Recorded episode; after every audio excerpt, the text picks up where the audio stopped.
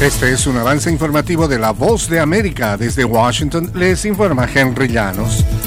Estados Unidos delineó sus prioridades ante el organismo de la OEA, donde su nuevo embajador abogó por el diálogo con algunos países de la región. Nos informa Jorge Agobián. morning, buenos días. A favor del diálogo y en busca del respeto a la democracia y los derechos humanos, desde Perú hasta Nicaragua. Así lo expresó este jueves Frank Mora, el nuevo embajador de Estados Unidos ante la Organización de Estados Americanos. El gobierno de Ortega se ha negado a entablar conversaciones con Washington, a quien acusa de intervencionismo. En 2021, Nicaragua decidió dejar vacante su silla en el organismo, al igual que lo hizo en 2019 el gobierno de Nicolás Maduro en Venezuela. Y Estados Unidos se muestra en contra de su eventual regreso. Jorge Agobián, Washington. Los archivos nacionales de Estados Unidos han pedido a los expresidentes y exvicepresidentes del país revisar sus pertenencias para ver si tienen documentos secretos luego de que se diera a conocer que el mandatario Joe Biden y el ex vicepresidente Mike Pence poseían ese tipo de material. Enviaron una carta a representantes de expresidentes y exvicepresidentes hasta la era de Ronald Reagan para garantizar el cumplimiento de la ley de documentos presidenciales que establece que todos estos documentos son propiedad del gobierno.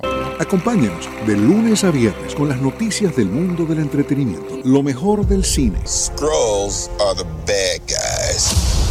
Los estrenos de Hollywood. I've never seen anything like this. Who am I?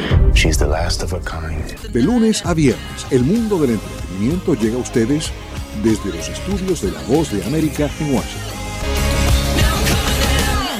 Las expectativas de diversos sectores de la sociedad civil en Venezuela son bajas respecto a la visita de un alto funcionario de las Naciones Unidas. Desde Caracas nos informa Carolina Alcalde. El alto comisionado de la Oficina para los Derechos Humanos de la ONU, Volker Turk, inició una visita oficial a Venezuela donde mantendrá encuentros con funcionarios del gobierno, representantes de organizaciones de la sociedad civil, defensores de derechos fundamentales, representantes de grupos de víctimas, integrantes de agencias de la ONU y diplomáticos. La visita ocurre tras la aprobación en primera discusión de una ley que según la sociedad civil amenaza con ilegalizar a las organizaciones no gubernamentales. Y aunque para diversos sectores hay pocas expectativas sobre la visita del funcionario, Carolina, alcalde Voz de América, Caracas. El temido ex jefe paramilitar Rodrigo Tobar Pupo, alias Jorge 40, declaraba ante la Jurisdicción Especial para la Paz colombiana en la que sería su última oportunidad para intentar ser admitido en el tribunal y recibir sanciones que no incluyen cárcel a cambio de hablar detalladamente sobre su participación en el conflicto armado interno supervivientes y víctimas desde mi más esencial intimidad, quiero declararles solemnemente que me siento profunda y sinceramente arrepentido por todo el dolor causado a cada uno de ustedes, dijo Tobar. Este fue un avance informativo de La Voz de América.